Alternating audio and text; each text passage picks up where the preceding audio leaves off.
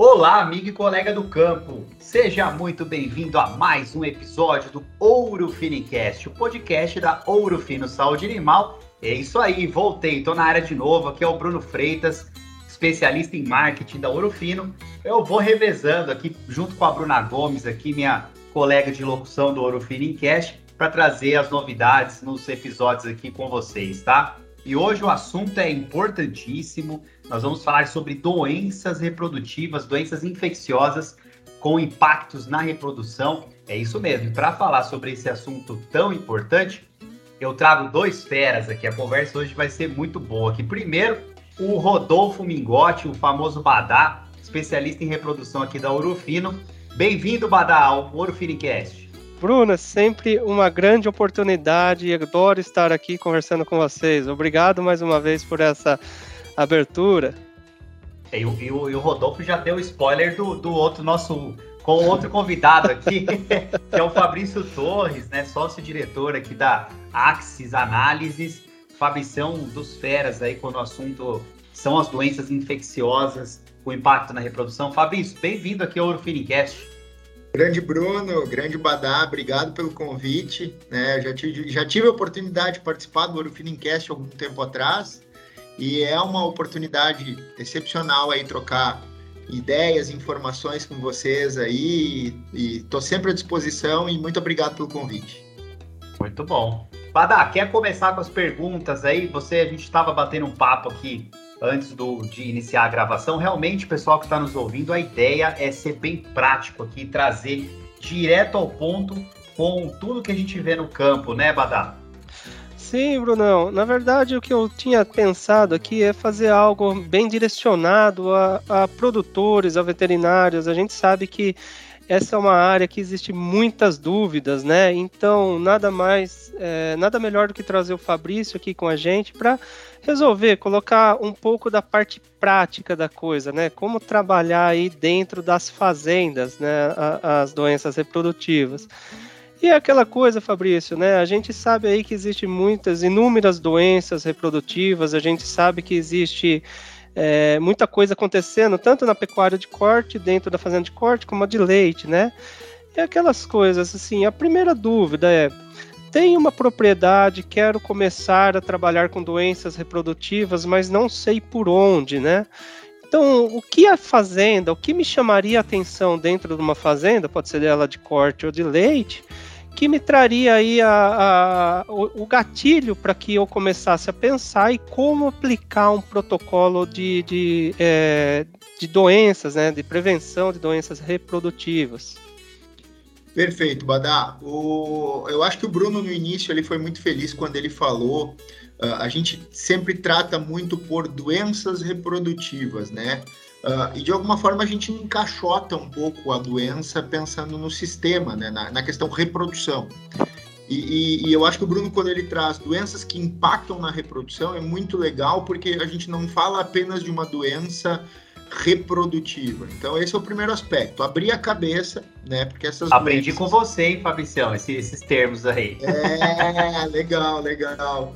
Porque, na verdade, né, uh, uh, seja fazenda de corte, seja de leite, ou, ou, ou, numa fazenda de ciclo completo, né, ou daqui a pouco até num confinamento, quando a gente fala dessas doenças, né, uh, ah, BVD, IBR, lepto, primeiro que a gente está falando de doenças de alta ocorrência, né? Então, a, a, as prevalências, né, a ocorrência dessas doenças nas fazendas é muito grande, né? Uh, e aí o impacto pode ser maior ou menor, o desafio pode ser maior ou menor em cada uma das doenças, mas é importante a gente pensar fora da caixa, porque essas doenças podem impactar desde a fase de cria dos animais, né, uma IBR, uma BVD com impacto respiratório, né, uma lepto com outras apresentações clínicas, né, que a gente sabe que, que pode ter, com icterícia, enfim, mais raramente, mas que pode acometer, né, então partindo desde essas questões, são doenças que impactam na imunidade, especialmente o BVD, né? Uh, e focando especificamente na reprodução, a gente pode ter um impacto em todas as fases, desde a concepção, então baixos índices de concepção em protocolos de IATF ou de inseminação, uh, independente né, do, do, do, da biotecnologia que vai se empregar, então baixas taxas de concepção, perdas embrionárias precoces, aborto, sejam em qualquer fase gestacional, né? Uh, pode ocorrer. Então, assim, uh, essas doenças elas têm um impacto desde o sistema de cria e quando a gente fala em reprodução, em todas as fases da reprodução, desde o seu início na concepção até as perdas, né, da prenheza ali na frente, né? Uhum. É, Fabrício, o que a gente vê, bom, é baseado no que você falou, né? Então elas têm uma alta é, prevalência, né? Assim, é, dificilmente vai ter alguma propriedade que não tem nenhuma, nenhum, principalmente esse trio calafrio aí que você mencionou, né? IBR, BVD e Lepto, né? Então, assim, é, provavelmente acima é, vai ter alguma dessas doenças na propriedade. Mas geralmente a turma só começa a prestar, que eu enxergo, né? Só começa a prestar atenção quando o negócio está muito grave, quando começa a ter muito aborto ou alguma coisa assim, né? Mas é, seria interessante ter essas ações até mesmo antes de do, do caso se agravar, né?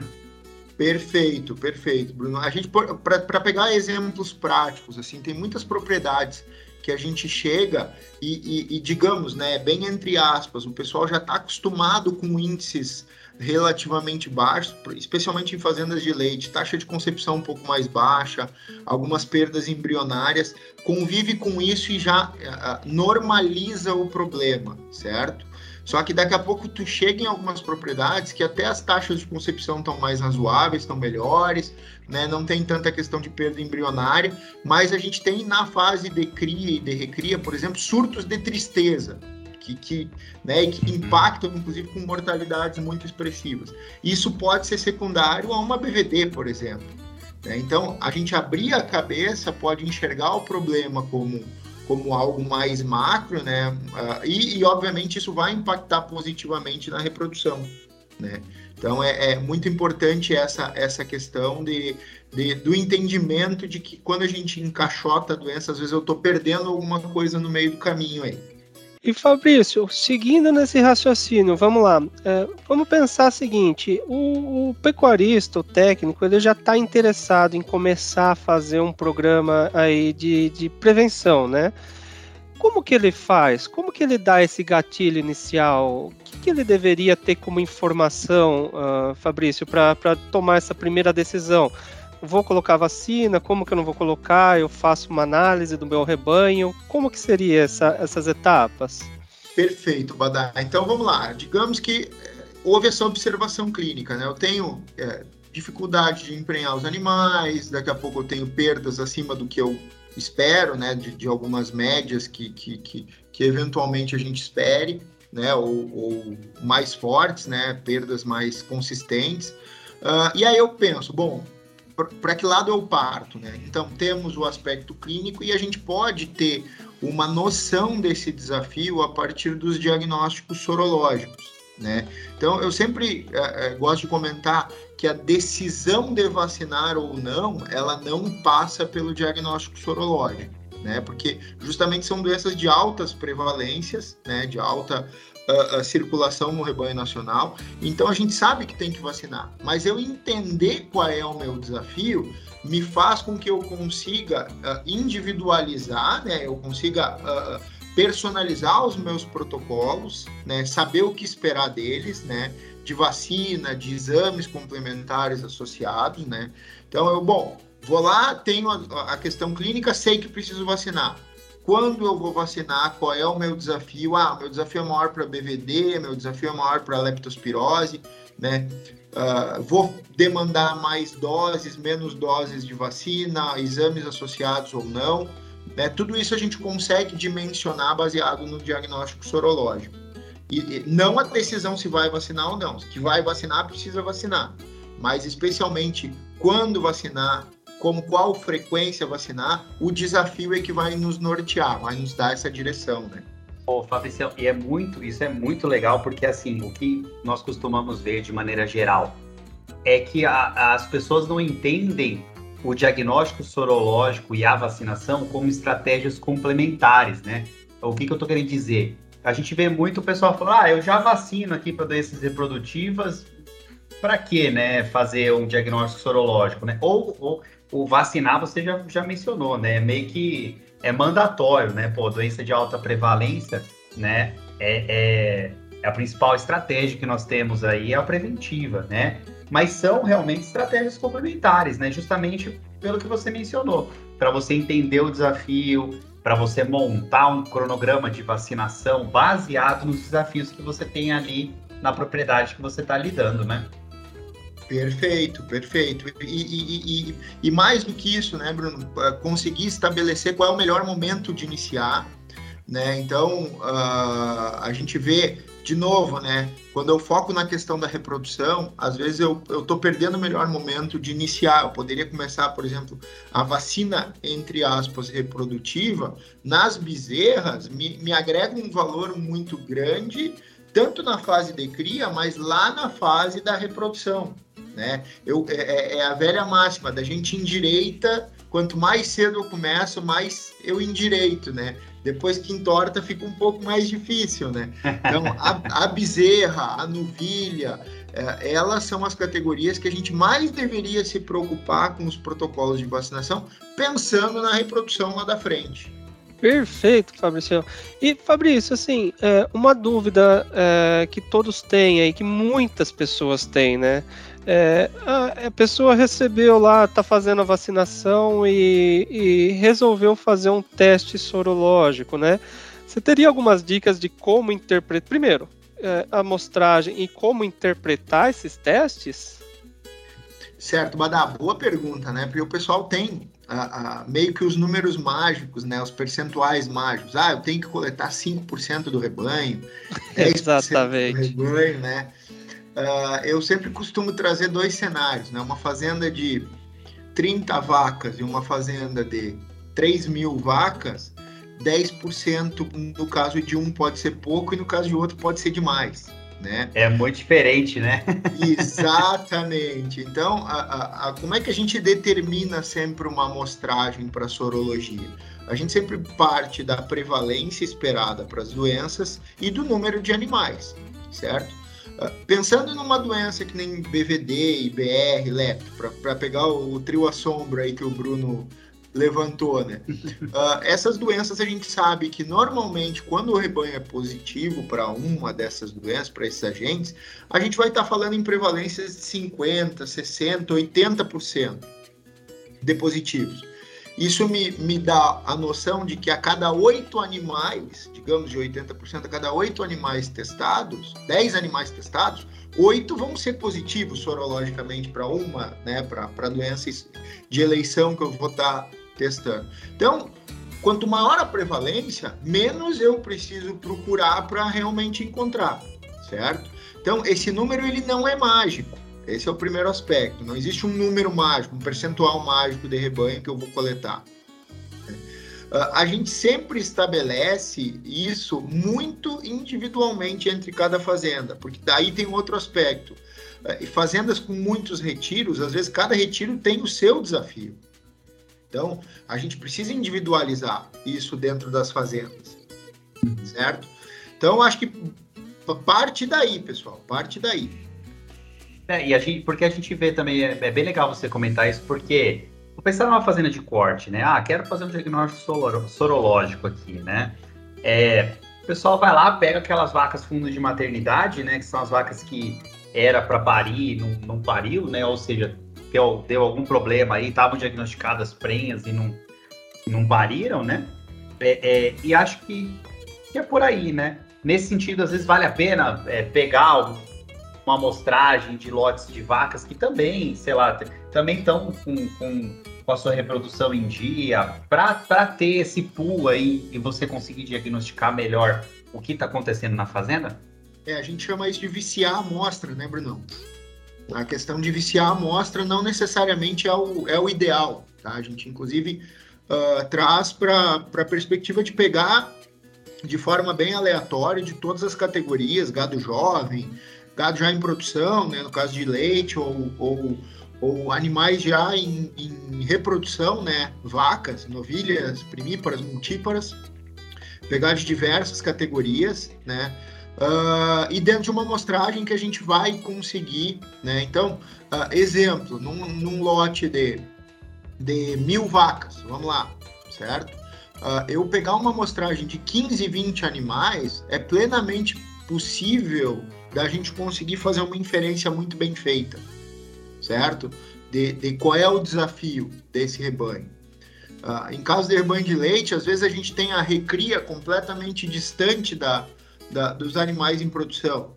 Então, eu, eu ter esse desenho na cabeça de que uh, uh, eu tenho praticamente dois, do, duas fazendas, né? Uma de recria e uma de cria, recria e uma de produção, me direciona que eu não posso focar apenas nas vacas, né? Porque às vezes o meu problema muito maior é lá, eu, eu, eu tenho uma replicação do problema muito grande na recria e que quando elas vão para o lote em produção, uh, é que realmente uh, uh, o problema vai aparecer, né? Fabrício, agora vem aquela, aquela velha pergunta que, que eu sempre gosto de fazer, né? Se colocar no papel da, da pessoa tá, eu fiz lá a, a, a, o teste, o exame nos animais, segundo a amostragem e tal, e veio o diagnóstico. Há, há, animais reagentes no meu diagnóstico. E aí é a hora que bate o desespero, a hora que você, que o produtor, que o técnico vê aquele relatório, vê que os animais estão reagentes e bate aquele, aquele, é, é, o coração bate mais forte que, que ele deve fazer? Ele tem que respirar primeiro, interpretar isso, e o que ele deve fazer na sequência, Fabrício? Primeira coisa que ele tem que fazer é acalmar, porque ele não está sozinho nessa, né? é uma situação comum, né, Badá? A gente sabe que, que as prevalências são altas, os desafios, como a gente comentou, vão oscilar e a gente precisa entender eles, né? Uh, o segundo aspecto é pegar aquele resultado Uh, e, e, enxergar, tentar individualizar, porque cada doença tem a sua peculiaridade, cada exame tem a sua peculiaridade. Um exemplo que, que é interessante, né? Animais recém-vacinados para IBR, para herpes, né? Para o vírus da IBR. Uh, ah, normalmente, a gente não tem como diferenciar se esses animais sofreram um desafio ou se aqueles, uh, no caso, aqueles, aquele reagente advém da vacina. Isso é diferente, por exemplo, para lepto, que a gente sabe que normalmente os desafios para lepto induzem titulações muito maiores do que a vacina consegue alcançar. Certo? Então, as titulações vacinais são mais baixas do que quando eu comparo a uma titulação de desafio, certo? No caso de BVD, a gente tem testes, né, que especialmente quando uh, o produtor lança mão de vacinas inativadas, que é a grande maioria das vacinas do, do, do, do mercado hoje, né? Uh, a gente tem testes que conseguem diferenciar entre o desafio de campo e, e, uma reação vacinal. Né? Normalmente, nesses testes, animais vacinados que não sofreram desafio, eles apresentam um resultado negativo. Né? Então, uh, esse resultado, né, e, e, nós aqui do Axis sempre gostamos de, no final do resultado, colocar um campo de observação, certo? Só que essa observação vai ser muito mais rica se a gente tiver as informações da fazenda. Então, quando a pessoa requisita o diagnóstico para nós, é importante mandar se já vacina, quais são as idades dos animais, as categorias, se a fazenda é de corte ou de leite, certo? É, esse inquérito, essa, o máximo de informações nos agrega na hora dos comentários em cima de um resultado, de um laudo, certo? Uh, mas eu acho que basicamente é isso. Assim, a gente tem, mesmo em rebanhos vacinados, mesmo em rebanhos com uma sinalização de reagente, com as informações de como as coisas estão sendo feitas, a gente consegue uh, uh, direcionar esse resultado né, e trazer uh, o máximo de informações, colher o máximo de informações desse resultado. Perfeito. Ô Fabrício, e assim, né, é, pensando nessa parte da, do programa vacinal, né? O que nós temos visto uma tendência, por exemplo, em, em fazenda de corte, é o pessoal a tendência de trabalhar com os animais, com as fêmeas cada vez mais jovens, né? A famosa precocinha, né? Perfeito. E, e o que a gente vê, né, de maneira geral, a turma deixa para se preocupar com, com, a vacinação das reprodutivas, né? Então, assim, aquela, aquela bezerra, desde que ela é bezerra, é, clostridiose, a aftosa nas, nas áreas que são obrigatórias, depende do, do calendário, né? Mas enfim, outras vacinas vai desde lá de trás, né? Desde que é bezerra, desde a desmama, enfim, né? E a reprodutiva o pessoal deixa para fazer perto, peri estação de monta, né? Primeira estação de monta. Seria interessante buscar uma antecipação dessa vacina, fazendo uma desmama, quando ele já sabe que ele vai ficar com aquele animal no rebanho, né? Ou não, ou, ou real, assim, pensando num, num ideal aqui, né? Ou não, realmente esperar ali, pere estação de monta é o momento e, e é mais ou menos por aí. É, o, o, que, que a gente vê, tá, Bruno? Pegando até uma, uma, uma, perspectiva de fora, assim, né? Não que a gente tenha que imitar tudo que vem de fora, mas só trazendo uh, ah, para uma reflexão, né? A gente vê, por exemplo, que IPR, BVD e leptospirose, pegando aí o, o trio parada dura, uh, nos Estados Unidos tem dados de 2007 que mostram que mais de 70% dos animais que vão, das fêmeas, né, uh, com potencial de reprodução são vacinadas antes dos 120 dias de gestação. Né? De, de gestação, desculpa, não, de, de idade, de né? nascimento, de idade. Antes dos quatro meses, 70% das fêmeas já são vacinadas, certo? Então, uh, se a gente pegar e fazer uma comparação no Brasil, a gente vai estar tá falando aí de 5% das fêmeas do rebanho total brasileiro, de 3 a 5%, talvez um pouco mais hoje, né? Uh, são vacinadas para essas doenças. Então, quanto mais cedo eu começo a vacinar, mais eu treino, entre aspas, o sistema imunológico de um animal para reagir frente a esse desafio, certo? Então, eu me preocupar com, é, com as doenças reprodutivas. Quando esses animais vão ser colocados em serviço, sejam eles de corte ou de leite, eu posso estar perdendo tempo, né? E, e, e, perdendo uma forma de otimizar a ferramenta, certo? Então, na minha concepção, quanto antes os protocolos começam, melhor vão ser os resultados lá na frente quando esses animais uh, uh, entrarem na sua fase de, de reprodução, na sua idade de, de reprodução. Ah, então não tenho a menor dúvida de que a gente tem que lançar mão o quanto antes. E graças a Deus a gente tem visto isso, né? Esse entendimento hoje do pessoal, uh, uh, a gente tem visto que o pessoal começa cada vez mais cedo com o entendimento de que realmente eles vão colher esses frutos lá na frente. Perfeito, Fabrício, sempre muito bem colocado, né? Essas, essas comparações é, é, ajudam muito a gente a entender todos os programas, né? E como eles são colocados. E aquela coisa, né, Fabrício? É, assim, a minha última dúvida em relação a, a, a aos programas de é, preventivos.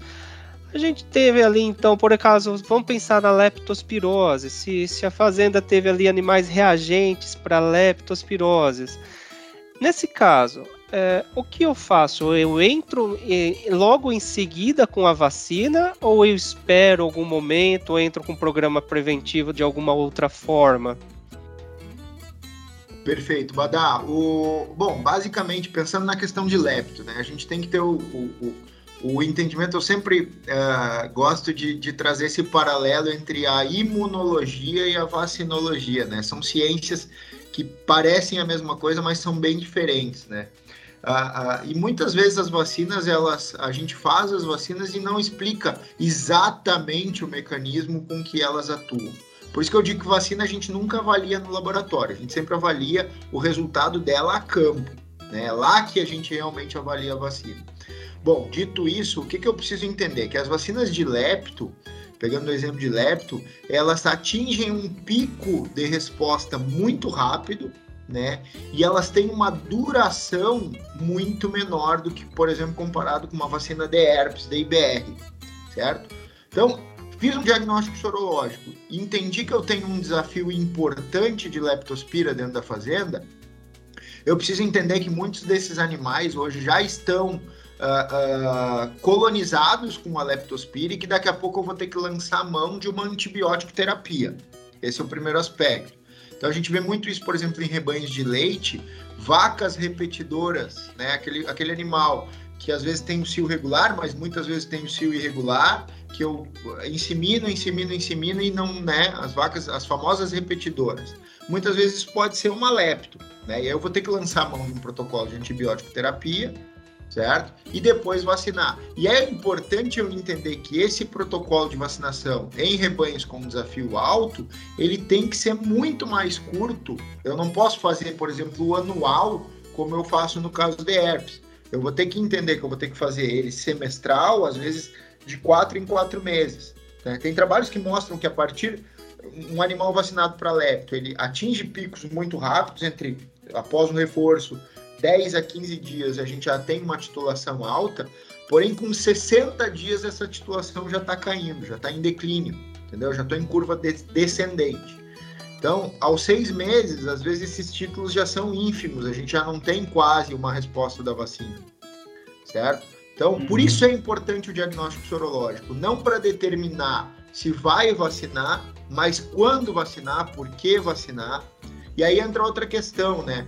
Uh, de novo, entre vacinar na fase da reprodução e a vacinar jovem, eu trazer um animal bem imunizado para lepto desde a fase de cria, né, lá da, da, do, de quando jovem ou, ou, ou, da recria, que seja no, na questão do leite, né, eu vou trazer esse animal uh, com uma chance né, e uma resposta uh, à frente a esse desafio lá da frente muito melhor certo? Então, uhum. uh, uh, uh, mais uma vez, diagnóstico sorológico determinando os protocolos e individualizando a necessidade de cada rebanho. Perfeito, Fabricião. Bom, já que você mencionou aí, né, o diagnóstico sorológico, conheço um laboratório, rapaz, que é referência nacional aí a Axis Análises, né? Esses caras são bons, hein? É... Como faz aí para o pessoal, poxa, é, quero fazer um diagnóstico sorológico aqui na minha propriedade. Como faz aí para o pessoal enviar essa amostra? Que tipo de amostra vocês vocês pedem para é, quais é, quais cidades aí, né, que tem tem o um laboratório? Explica um pouquinho melhor aí sobre a Axis. Bom, nós, hoje, né, Bruno, a gente tem três unidades do laboratório, né? Uh, uma aqui em Porto Alegre, a gente fica aqui em Porto Alegre, que é a matriz. Temos uma unidade em Chapecó, né, no interior de Santa Catarina. E temos uma unidade dentro da Fazenda Floresta, uh, lá em Lins, uh, em São Paulo, no interior de São Paulo, ali quase próximo ao Mato Grosso do Sul, né?